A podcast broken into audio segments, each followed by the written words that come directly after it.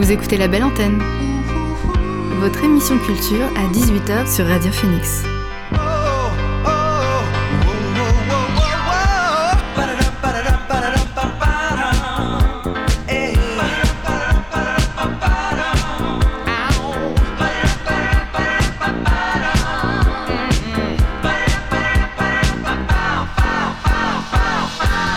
Bonjour, vous êtes sur Radio Phoenix, il est 18h, l'heure de la belle antenne, votre dose quotidienne d'actualité culturelle. Derrière le micro, c'est moi, Elvire, je suis très heureuse d'être avec vous pour vous présenter les nouveautés de la scène canaise, mais pas que.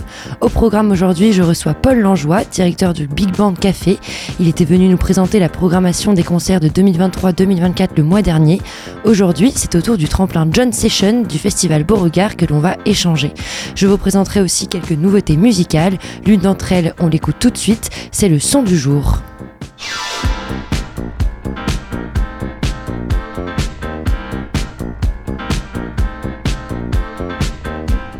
Le son du jour est tiré du dernier album de Bar Italia, un opus du nom de The Twist, qui confirme que le groupe britannique occupera bien la scène rock des années à venir. Dans chacun de leurs morceaux détonne une alchimie entre Nina Cristante, Jasmine Tariq Femi et Sam Fenton. Un titre, le pauvre, c'est Glory Hunter, c'est le son du jour dans la belle antenne.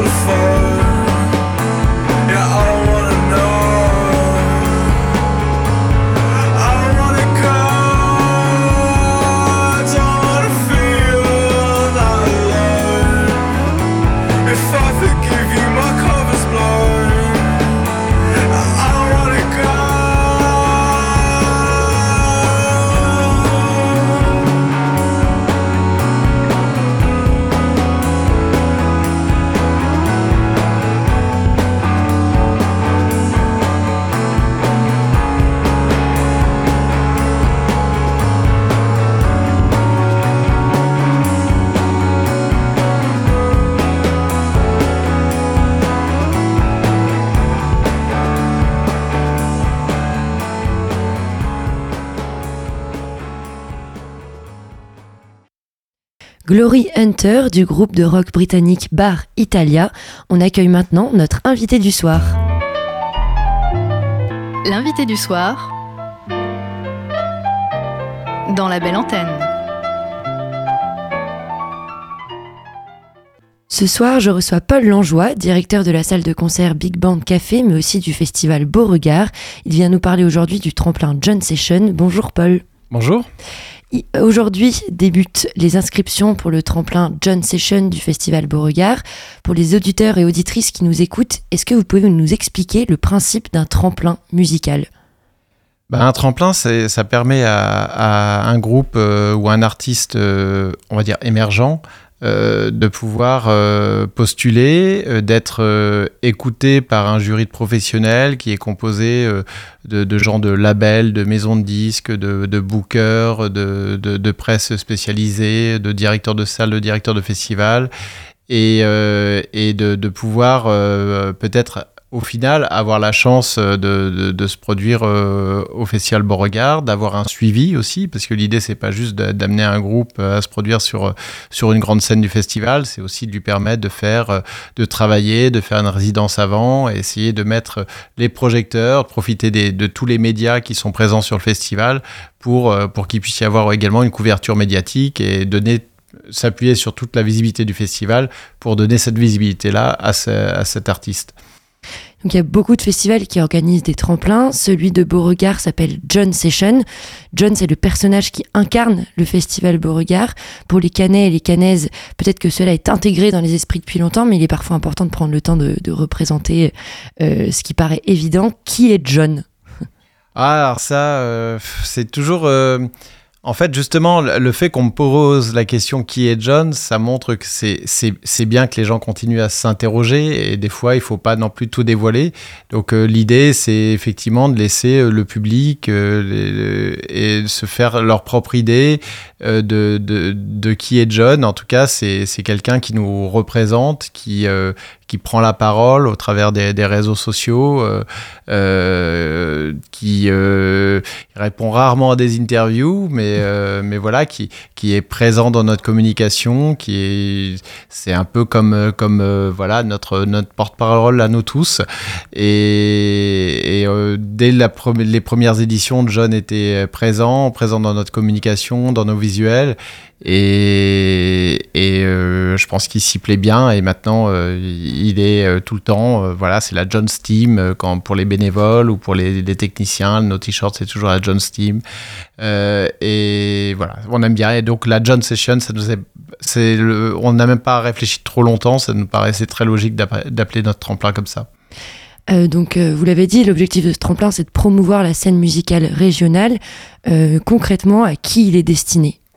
Alors, tout, artiste euh, ou groupe émergent normand, euh, il faut au moins que la, moitié des membres du groupe soient euh, domiciliés en Normandie. Ça, c'est un des critères de, sélection. Il faut que ça reste émergent, c'est-à-dire qu'on peut être déjà sur un label, on peut déjà avoir un booker, mais si vous aviez déjà deux albums, que vous êtes déjà bien lancé, etc., on va, on va pas forcément vous donner cette priorité-là. Euh, il n'y a pas de limite sur les styles de musique, euh, même si euh, voilà, on postule sur un festival de musique actuelle. Donc effectivement, peut-être que si on est un groupe de jazz, etc., c'est peut-être plus difficile de pouvoir être sélectionné. Euh, mais ça va de l'électro au hip-hop au rock, euh, même au reggae, enfin de, les musiques actuelles. Et puis euh, l'année dernière, on avait eu 100, plus de 100 candidatures, donc c'était mm, très fort. On écoute tous les, tous les morceaux, on fait une présélection. Cette, cette présélection, l'envoie aux membres du jury. Souvent, c'est 15-20 qui sont présélectionnés, qui sont écoutés par le, le jury dont je parlais. et puis, au final, on va en retenir 4 euh, et les quatre vont se produire sur la scène du Big Band Café. Ce sera le 7 février sur la scène du Big Band Café. Ils auront une demi-heure, euh, donc ça sera un concert euh, gratuit, ouvert au public, et ils vont se produire devant ces mêmes membres du jury. Et à la fin de, ce concert, on, le jury va, sélectionner le, le gagnant. Donc ça, le démarrage, c'est en ce moment même, puisqu'on vient de, poster là, c'était à 18h euh, ce soir pour euh, déposer ses candidatures. Ça se fait en ligne sur notre site internet. Et puis euh, jusqu'au 27 novembre. Voilà. Et on va dire qu'à partir de la semaine du 18 décembre, on annoncera les quatre finalistes. Et donc une fois que le lauréat a été choisi, comment ça se déroule? Donc il y a cette scène euh, avant au Big Band Café, puis cette scène au, Beauregard, mais entre les deux, qu'est-ce qui se passe? Alors entre les deux, c'est euh, en fonction du groupe, en fonction de ses besoins, euh, parce que des fois il y a des groupes qui sont déjà accompagnés par d'autres salles, etc. Mais on va, si, le groupe a, besoin d'une résidence au Big Band Café, de travailler plus le son, plus la, scène, son positionnement, plus la voix, etc. On va pouvoir prendre, prendre en charge cette résidence et puis le faire travailler. L'idée, c'est vraiment de, de, faire en sorte qu'il soit vraiment prêt à se produire pendant 40-45 minutes sur la scène de Beauregard. Et en tant que directeur du festival, pour vous, en quoi c'est important d'avoir un tremplin, euh, notamment pour un festival d'ampleur comme Beauregard euh, En quoi c'est important d'être à l'initiative de, de, de la John Session? Bah, déjà parce que euh, je pense qu'un un, festival, il se doit d'être ancré dans le territoire. Euh, et, un des critères, c'est aussi de promouvoir les artistes de la région. Donc, euh, il y a toujours un groupe de la région qui, par jour qui est programmé sur le, festival. Donc, ça, c'est plutôt moi qui le fais, plus au travers de ma casquette du Big Band Café, qui, qui, qui, est là aussi pour promouvoir la, la scène régionale. Donc, je connais pas mal de groupes euh, de la région, je vais aller en voir, en écouter, etc. Et puis à un moment donné, je vais moi-même choisir cette programmation-là. Mais l'idée, c'est qu'il puisse y avoir aussi euh, euh, laisser la chance à, d'autres groupes qui, donc, au travers de ce tremplin, qui seront pas sélectionnés par moi, mais par un, jury. Et ça, c'est, on va dire que c'est le seul groupe de, de, de, Beauregard qui n'est jamais choisi par, le programmateur, mais bien par le jury et par le public. Bah, cette scène musicale canaise et normande, elle est particulièrement riche. Euh, vous, Paul, justement, comme, comme vous le disiez, entre le BBC, Beauregard et le tremplin, vous devez avoir une vue d'ensemble des différents groupes émergents. Euh, est-ce que les participants au tremplin sont des grandes surprises pour vous ou est-ce que vous ne connaissez pas la plupart qui, qui s'inscrivent? Enfin, euh, non, est-ce que, ou est-ce que vous connaissez, pardon, la plupart Non, il y, y, a quand même beaucoup, beaucoup de découvertes. Euh, parce que c'est vrai que j'ai plus une visibilité des groupes qui sont euh, sur l'agglomération, on va dire, euh, mais un groupe à Rouennais, d'Evreux, du Havre, je vais pas forcément bien les connaître, et donc il y a beaucoup de, ces groupes-là qui, de cette partie de la région qui, postulent, et donc ça nous permet de découvrir. Ça m'a permis aussi des fois de découvrir, de programmer dans le cadre du BBC ce groupe-là parce que j'avais beaucoup aimé. Et, voilà. Et, euh, euh, après, oui, des fois, on, en, on, en, connaît. Il y a des groupes qu'on connaît qui postulent. Euh, donc. Mais heureusement que j'en connais sur les, les 100 qui, qui postulent. après, je pense que on a toujours, on, depuis la, la, programmation du festival, euh, je crois qu'on est à peu près à 50% de groupes bas normands et 50% de groupes haut normands. Donc, euh, et moi, je fais souvent des très belles découvertes. Par exemple, euh, cette année, c'était Loti, que bon, j'en avais entendu un petit peu parler, mais j'avais pas encore pris le temps d'écouter. Et, et c'est vrai que je, je trouve que c'est une jeune rappeuse qui a beaucoup, beaucoup de. Enfin, qui, qui, devrait vraiment connaître le succès parce qu'elle a beaucoup de classe. Euh, c'est bien écrit, euh, c'est très fort sur scène, et, euh, et on l'avait reprogrammé également au BBC parce que c'est vraiment une artiste qu'on a beaucoup aimé. Donc Lottie, c'est elle qui a gagné le, tremplin. c'est une artiste tout droit venue du Havre. et justement, on écoute son dernier titre en date, c'est Hollywood dans la belle antenne.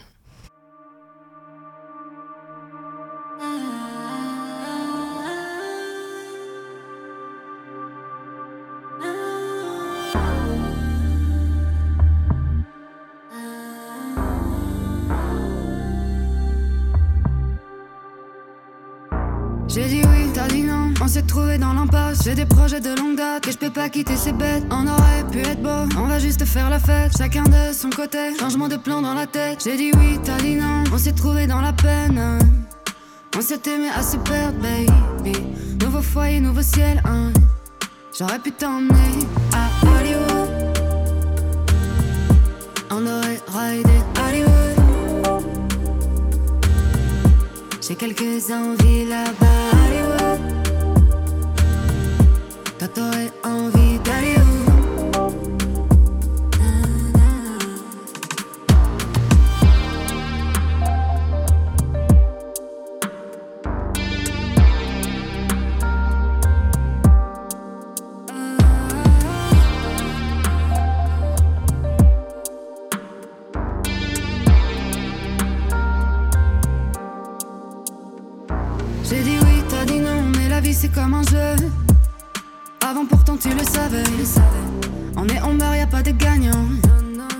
pas femme à laisser tomber. Y a trop de peur, trop de friction. Et le love, mais pas le frisson. Avant, avant, toi tu roules dans un circuit fermé.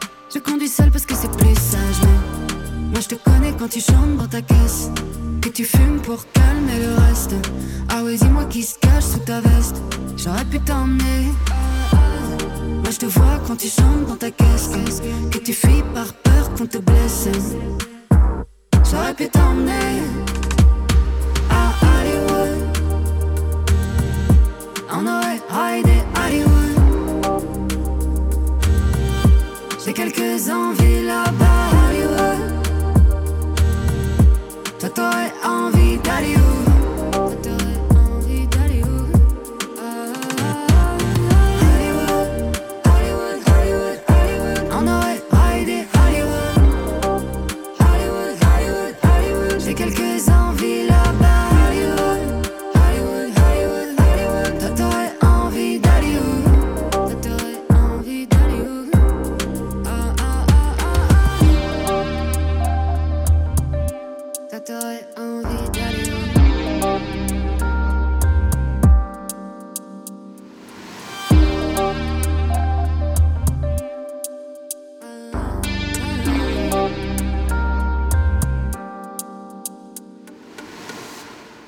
Lottie avec son titre Hollywood. Donc Lottie c'est une artiste avraise qui a eu la chance de performer au Festival Beauregard grâce au tremplin John Session.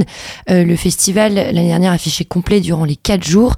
Elle a donc joué devant un public assez conséquent. Est-ce que euh, Paul, vous savez si ça lui a ouvert des portes Alors euh, non, j'ai pas fait ce débrief là, j'avoue. Euh, après, je sais qu'il y a eu des, y a eu pas mal de médias qui, étaient qui étaient devant la scène à, regarder le concert. Je pense qu'elle a déjà quelque chose de bien tracé dans sa tête. Donc, euh, moi, c'est vrai qu'il n'y a pas, il y a pas un suivi après sur plusieurs années de, de l'artiste ou le vainqueur euh, tremplin. Après, bien sûr, euh, il peut revenir au Big Band Café, il sera toujours conseillé, il sera toujours, euh, il peut être accompagné. Mais par exemple, Lottie est une artiste avraise, elle est pas mal suivie par la SMAC du Havre, le Tetris. Et euh, voilà, chacun remplit aussi son rôle d'a- d'accompagnement. Euh, et c'est plus facile euh, d'être suivi par la salle d'à côté que la salle qui est à 100 km. Mais voilà, en tout cas, nous, on est toujours attentifs. On suit aussi sa, carrière. Peut-être qu'un jour, on aura la chance de, de la programmer, pas en tant qu'artiste normande, mais en tant qu'artiste tout court. Et ça, ça, ce, serait, ce serait très bien, ouais. Est-ce que ces dernières années, vous avez observé un- une prédominance d'un style musical parmi les candidats ou est-ce que c'est assez éclectique euh, comme euh, la scène musicale régionale? Euh, ce que j'ai- ce qu'on a remarqué, c'est que curieusement, ce qui vient de, l'ex-Haute-Normandie, c'est-à-dire plutôt les, les groupes rouennais, euh, euh, c'est c'est- c'est très rock. C'est vraiment Oui, c'est vrai. euh, très guitare, euh, unscoding, euh, euh, euh, Mankins, Cerveau, enfin, euh, j'en- oublie plein, mais il y a vraiment une scène très très rock. Il y a eu Annabella. Hawke aussi euh, Ouais. qui était passée. Et, et, euh, et de notre côté, enfin côté plutôt d'aglo, on, on a plus des projets assez pop. Euh, voilà, c'est un peu le constat qu'on a fait ces, ces derniers temps avec les, les propositions. Euh, et c'est assez marrant comme quoi, des fois, euh, euh, je me souviens qu'à l'époque de, de, de Fakir Superpose, euh, il y avait vraiment plein de projets électro qui émergeaient. Et c'est vrai que il y avait Fakir Superpose qui commençait à bien, bien s'envoler, à être connu sur le territoire national et au-delà. Et puis, ça avait donné suite à pas mal de, groupes euh, électro. Et je pense que là, sur euh, côté, euh, côté Rouen, c'est plutôt le rock qui prédomine. Et c'est bien. Et puis, c'est, on a pas mal de projets rap aussi qui, qui, sont là. et on, est très attentif aussi à, ce, à ces, ces, projets rap. Il y en a pas mal et il y en a qui commencent à être intéressants. Ouais. Euh, mi-octobre, euh, vous avez ouvert la billetterie de, Beauregard. Euh, en 90 minutes, il y avait 25% des places disponibles qui ont été vendues, sans avoir même annoncé la programmation. Est-ce que vous vous doutiez que autant de festivaliers et de festivalières seraient au rendez-vous? On sait depuis quelques années maintenant que ce qu'on appelle l'OPFAN, c'est-à-dire que c'est un billet à tarif très préférentiel, uniquement sur des passes à 3 ou 4 jours, euh, ont énormément de succès et euh, donc on, savait que suite au succès du fait que ce soit complet pendant cinq jours cette année largement à l'avance etc on savait que enfin en tout cas on s'attendait à ce qu'il y ait une vraie euh, demande sur cette, cette OP fan on en a quand même mis 5000 en vente et les premiers OPFAN, c'est quand même, euh, je crois, euh, de 30 ou 40 euros de réduction. c'est pas non plus 2 euros ou 3 euros sur le billet. Et donc, ce qu'on comprend, c'est que les gens prennent un billet à l'aveugle parce qu'il y a un avantage tarifaire. Puis au pire du pire, tu le revends ton billet à un moment donné sur une plateforme légale, je le dis toujours, mais c'est important. ne revendez pas vos billets sur le bon coin. Et euh, ce qui nous a surpris, c'est que derrière, euh, donc on les a vendus tout de suite. Hein, quand on a mis en vente euh, au moment de se connecter, il y avait 8000 personnes connectées sur notre site pour 5000 billets. Donc effectivement, c'était c'est parti tout de suite. Mais ce qui nous a surpris, c'est que derrière, les gens ont continué à acheter en plein tarif. Euh, c'est-à-dire que, on, et là, on, est très content, mais en même temps, ça nous met une pression énorme. C'est-à-dire qu'il y a des gens qui nous font assez confiance euh, pour acheter un pass 3 jours ou un pass 4 jours, euh, plein tarif, sans connaître la prog. Et donc, c'est vrai qu'on quand on a, dans cette journée-là, on a vendu 10 000 billets 3-4 jours. Et on, en une journée, on, a, on avait vendu euh, presque, presque un tiers de la, jauge possible sur le festival. Donc, c'était top. Et comment est-ce qu'on installe cette confiance entre euh, un festival et ses participants, à votre avis?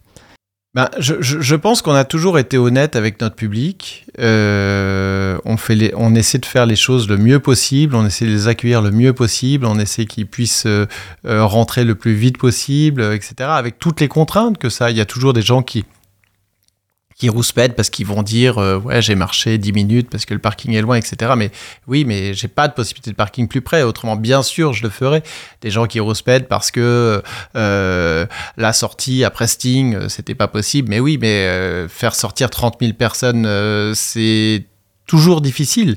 les gens oublient qu'ils sont dans un parc d'un château qui à la base n'était pas prévu pour accueillir 30 000, qu'on adapte pour pouvoir accueillir 30 000 en toute sécurité.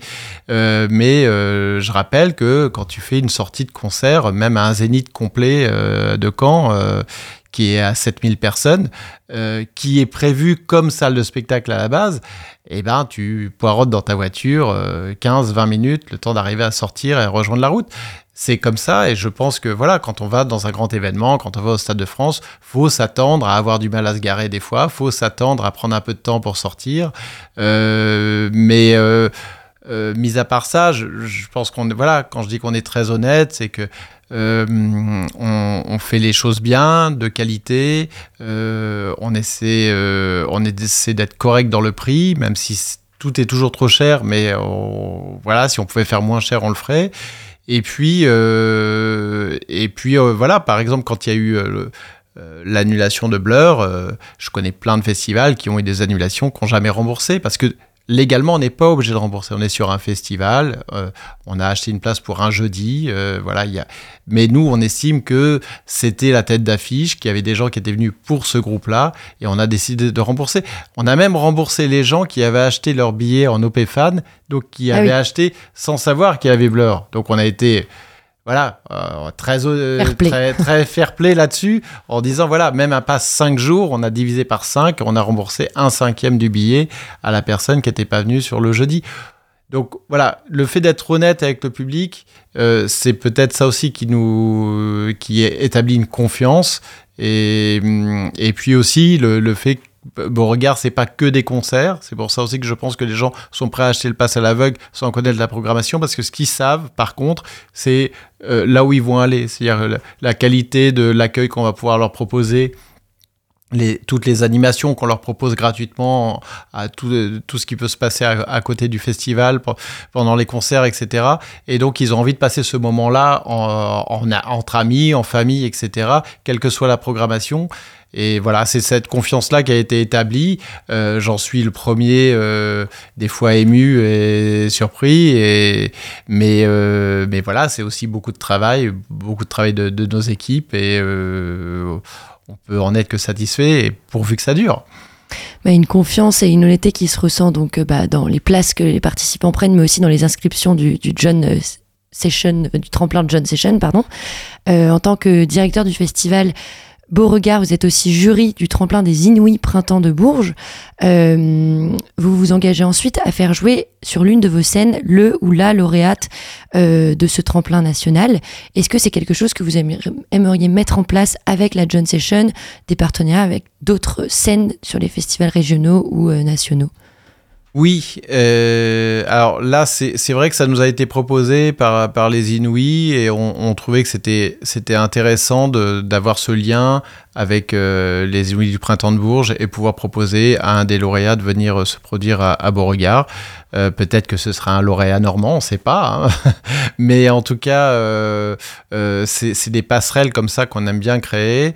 on l'avait déjà créé il y a quelques années avec euh, deux autres festivals, Musilac et Déferlante, et on avait euh, un groupe, le groupe de la John Session allait jouer euh, à Musilac et aller jouer au Déferland. Donc ça, c'était génial parce que la grande difficulté pour un groupe euh, régional, c'est de pouvoir sortir de son territoire. Hein. C'est très difficile de trouver des dates en dehors de, sa, de, son, de son territoire, voire même des fois en dehors de son aglo. Et, euh, donc après, pour X raisons, chacun a redéfini ses projets, etc. Et ça s'est pas fait.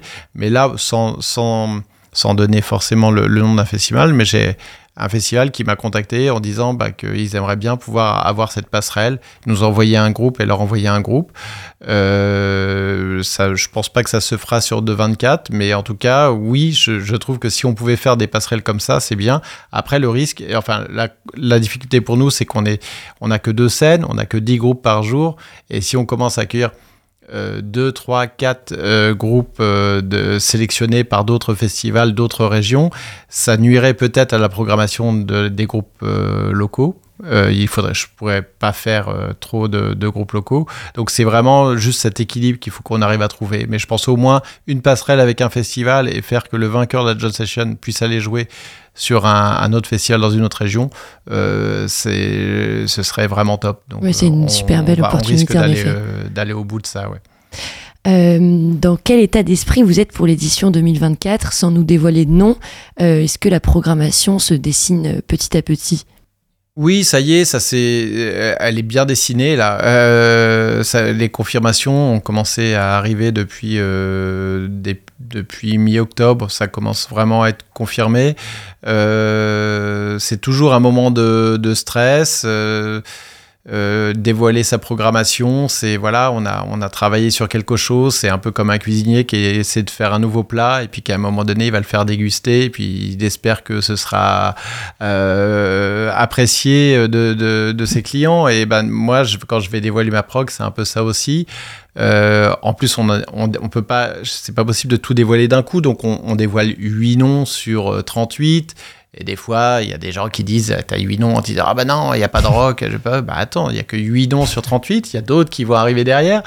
Donc voilà, il faut patienter encore un peu. Mais d'ici d'ici Noël, il y aura, il y aura 16 noms d'annoncés. Ah Ça donnera quand même une bonne idée euh, de, de, de, la prog du, du festival.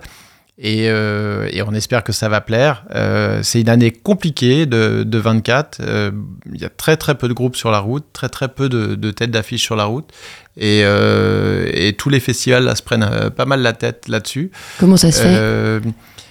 Bah, je pense que c'est l'après-Covid. Tu vois, quand, quand on, en, 2022, quand on a pu les groupes ont pu refaire des festivals, tout le monde est reparti sur la route parce que ça faisait deux ans qu'ils n'étaient pas partis.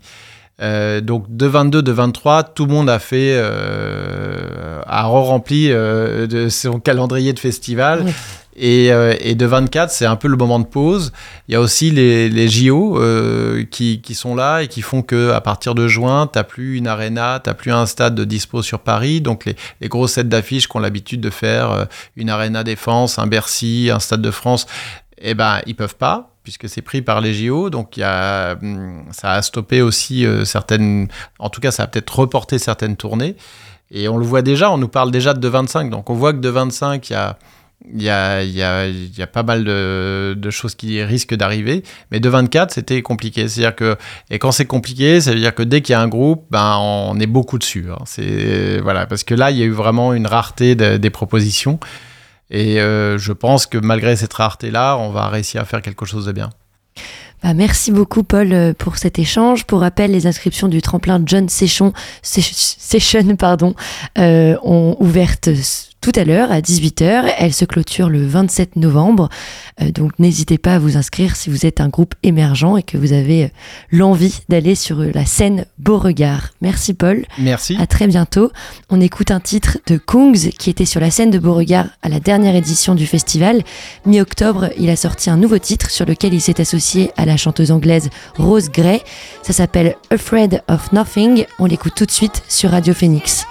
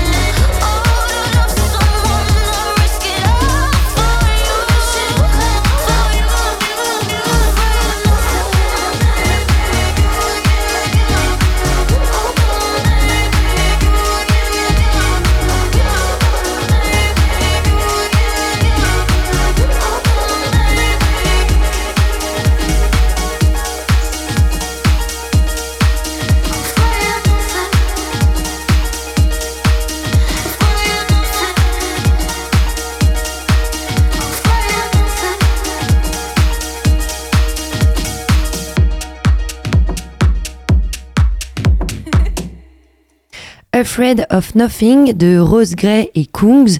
Demain soir, la réalisatrice et metteuse en scène Céline Aurel interprète sur les planches de la Comédie de Caen son spectacle My Story. La saison dernière, Phoenix l'a rencontré lors d'un atelier radio mené avec l'Université de Caen. On écoute son interview réalisée par Johanna. Céline Aurel, vous êtes autrice, metteuse en scène et comédienne. Vous avez notamment créé la pièce My Story, dont l'approche est celle à la fois d'une autofiction et d'un documentaire. Vous y proposez une réflexion de nos rapports à l'image euh, sur les réseaux sociaux.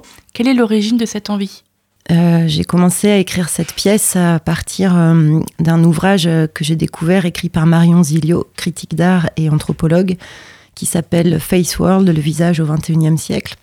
Dans ce livre, Marion Zilio s'intéresse au selfie et le recontextualise dans l'histoire depuis l'invention de la photographie, des premiers autoportraits des premiers portraits jusqu'à aujourd'hui.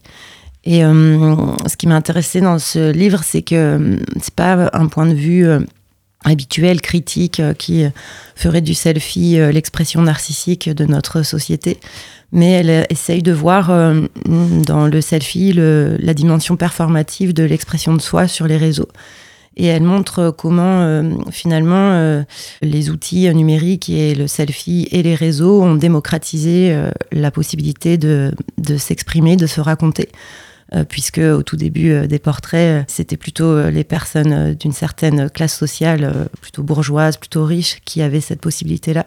Et elle montre comment, au fur et à mesure, les pratiques actuelles permettent finalement à toutes et tous de de s'exprimer, de s'inventer. Puisque le selfie, c'est pas seulement se, se, représenter et pouvoir le partager, mais c'est aussi euh, pouvoir s'inventer euh, une autre identité, une autre histoire. Donc euh, je suis partie de ce livre et euh, en lisant cet ouvrage, et aussi parce que dans mes précédentes pièces, je m'intéresse beaucoup euh, aux phénomènes euh, liés aux nouvelles technologies, aux répercussions que les nouvelles technologies ont dans nos vies intimes ou dans notre vie politique, sociétale. en fait, la, question des réseaux, elle m'était apparue de plus en plus fondamentale. Enfin, le, fait de, parler de soi sur les réseaux au cours de mes dernières créations. Et donc, euh, petit à petit, je commençais à, accumuler aussi des, questions personnelles et des éléments autobiographiques euh, par rapport à ça. Et donc, euh, quand je lisais cet ouvrage, ça m'a fait repenser à une photographie de mon arrière-grand-mère, qui est la seule photographie qui existe d'elle.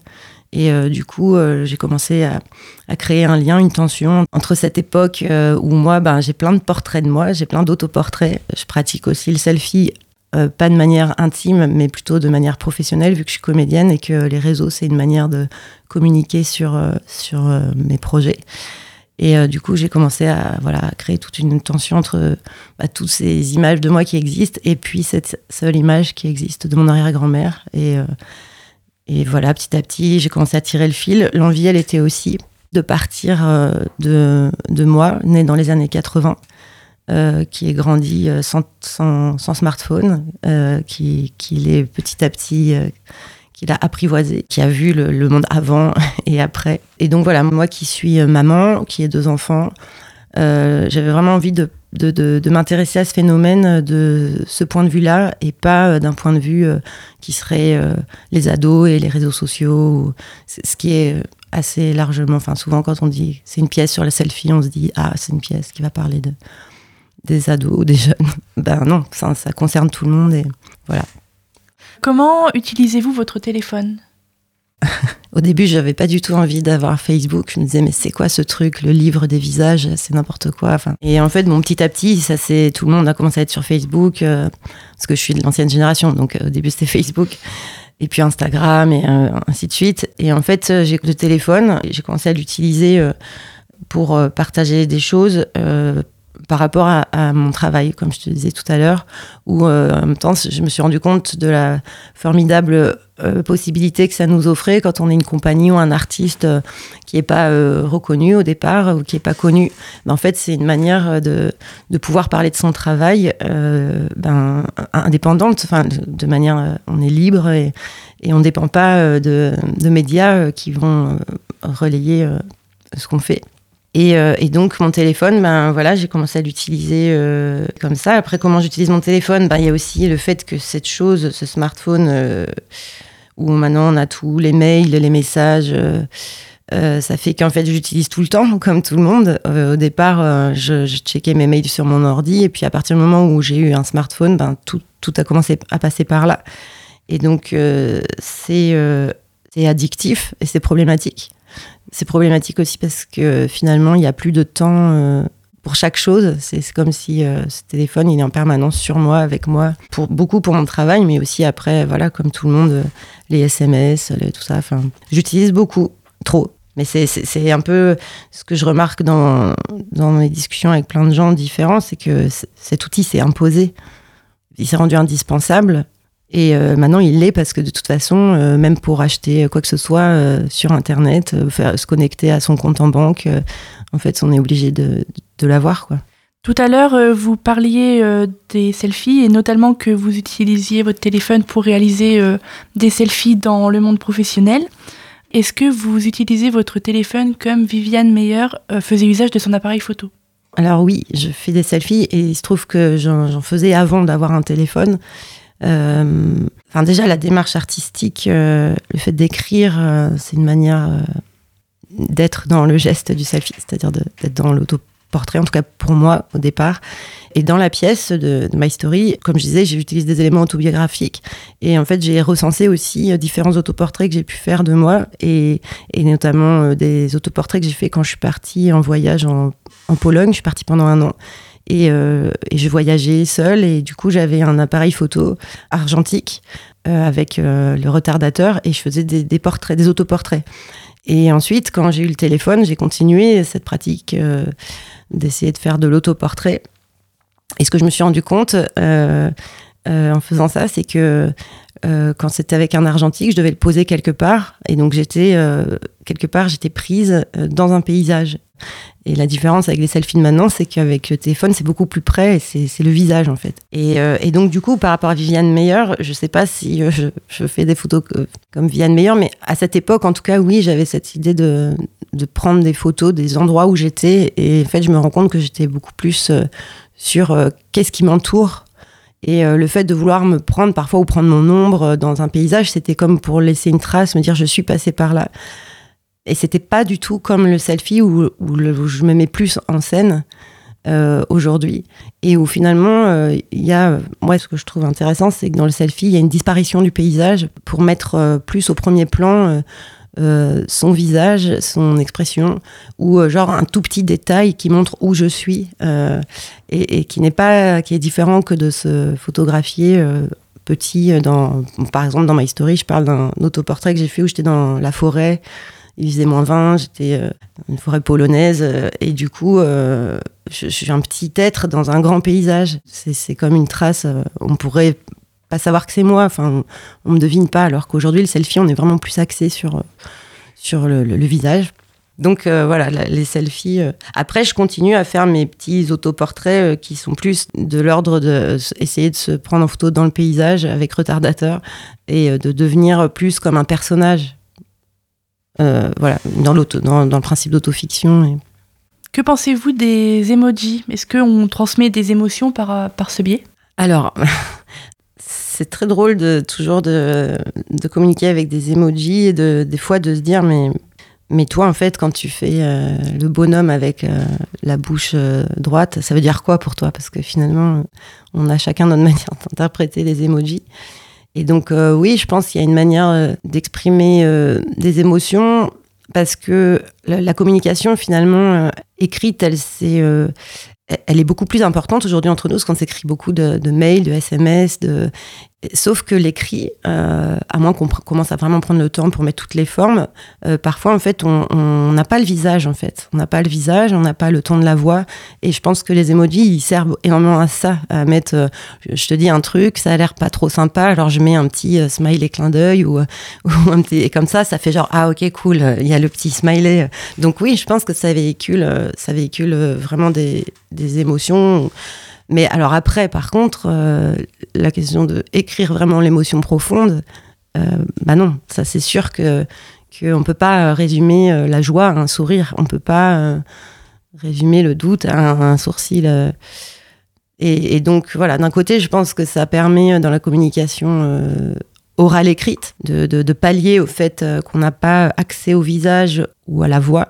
Mais en même temps, ça appauvrit aussi l'expression sincère, c'est-à-dire que moi, je, peux faire la différence, mais si à un moment donné, j'apprends à écrire que par emoji et que, et que c'est comme ça que j'exprime tous mes sentiments, euh, ben, quelque part, j'ai pas accès euh, aussi à me dire euh, un sentiment, une émotion, c'est complexe à exprimer et, les mots, la musique, la poésie, c'est ça qui nous permet aussi d'exprimer. Est-ce que prendre une photo, c'est une manière de capturer une émotion? Qu'est-ce que qu'est-ce qu'on veut véhiculer euh, à travers le selfie Alors là, c'est toute la problématique euh, publicitaire et économique euh, capitaliste libérale. C'est-à-dire que à la base, avec un selfie, oui, on peut exprimer une émotion. Les autoportraits de Viviane Meyer sont très chargés. tout, enfin, toute l'histoire de l'autoportrait peut être chargée. ou si on va voir Van Gogh, enfin, on, peut vraiment venir avec un autoportrait ou un selfie exprimer une émotion forte, euh, une revendication forte. Euh, maintenant, le problème, c'est que tous ces réseaux sociaux euh, sont détenus par Meta, enfin Twitter, enfin on va faire large les GAFAM. Et du coup, il y a des algorithmes derrière tout ça. Et, les selfies qui marchent le mieux ne sont pas des selfies qui transmettent des émotions intimes et, et, qui serait l'expression de notre subjectivité ou euh, euh, au contraire, c'est très normé. La, mode des selfies, elle est venue. Alors, je, ne connais pas toute l'histoire, mais en tout cas, l'arrivée, euh, la naissance d'Instagram a été hyper importante. Mais au début, Instagram, c'est vraiment une appli pour photographes. C'est une appli assez élitiste, enfin, de niche. Et au départ, ça permet de photographier le monde qui nous entoure, de mettre des filtres comme l'argentique. Et, puis petit à petit, en fait, il va avoir tout, euh, ben, des, stars comme Kim Kardashian euh, euh, qui, vont faire naître ce qu'on appelle les influenceurs et, qui vont commencer aussi à se photographier eux-mêmes, leur visage, leur, et, et finalement, qui va rendre populaire ce fait de se prendre en photo et avec certains critères du coup. Euh, et du coup, il y a tout, il y a plein de modes. Euh, on peut savoir si c'est un selfie des années 2010 euh, ou 2015 ou 2020 selon si on s'est pris plutôt d'en haut, plutôt juste la moitié du visage. puis après, il y a toutes les, les, filtres et les applis qui permettent de corriger votre visage pour, pour apparaître la plus belle ou le plus beau. Et, donc là, à partir de là, on peut se demander si on est en train d'exprimer une émotion vraiment euh, personnelle, euh, puisque en fait elle est complètement normative. Et donc voilà, je, donc je pense que oui, le selfie peut. Euh, et d'ailleurs, c'est pour ça que j'en reviens à Marien Zillo, c'est-à-dire qu'il peut être un geste performatif, il peut permettre d'affirmer une identité, et les réseaux sociaux ont permis à des courants minoritaires de, de s'exprimer. mais, mais de l'autre côté, il est aussi ultra normé. Vous écoutez la belle antenne sur Radio Phoenix. Une interview de Céline Aurel qui sera sur les planches de la Comédie de Caen demain. Euh, je vous propose à présent une session de nouveautés musicales pour finir cette semaine en rythme. Un premier titre, c'est celui de Barbara Butch, ou Butch, ou Barbara Butch, DJ engagée, elle se décrit comme une militante de l'amour, elle s'est emparée de la scène française et la sublime par la question du corps autour de laquelle elle s'engage également. Fin septembre, elle a sorti le son Mouille lesbienne, on l'écoute tout de suite sur Radio Phoenix. Si, bien.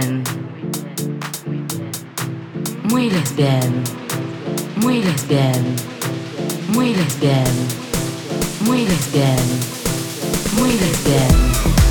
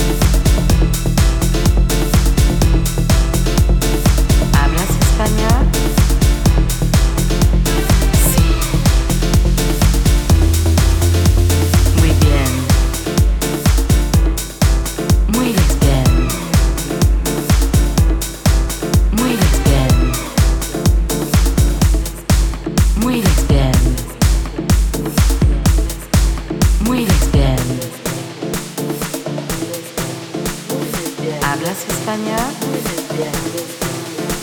Muy bien. Sí. Muy bien.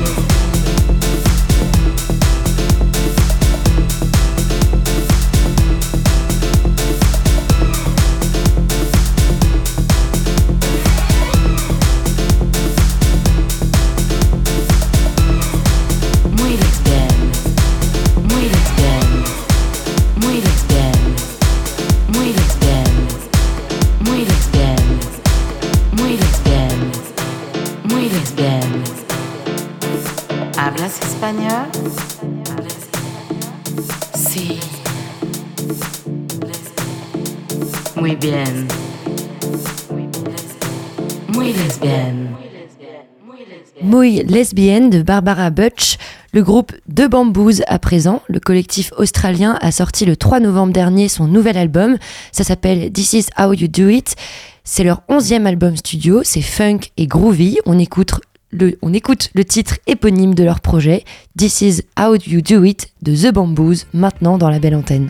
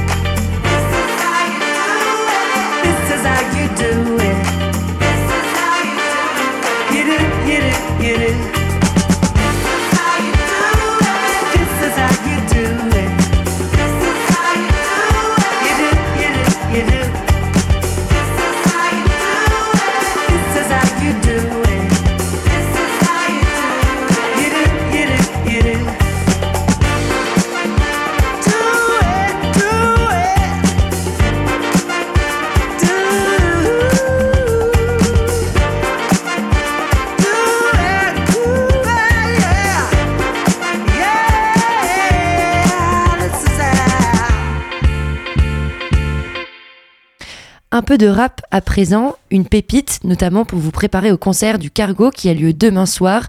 Il réunit sur un même plateau Ness, à Jeune Crack et Marguerite Thiam en première partie. Pour se mettre en jambe, on écoute Comme des grands de Marguerite Thiam. Pas envie de pas envie de mourir.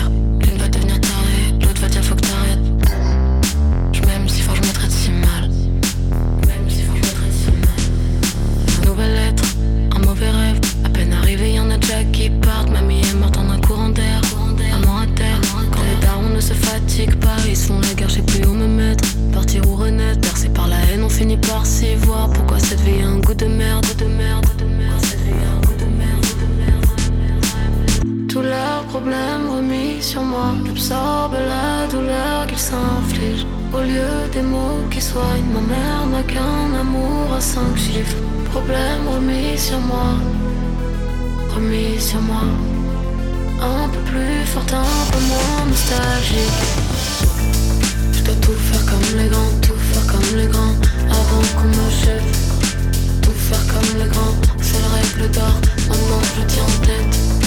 Tout faire comme les grands, tout faire comme les grands Avant qu'on m'achève Tout faire comme les grands, c'est la règle d'or. Un coup qui rend folle, t'as pas de tramadol Trois pompées dans la porte.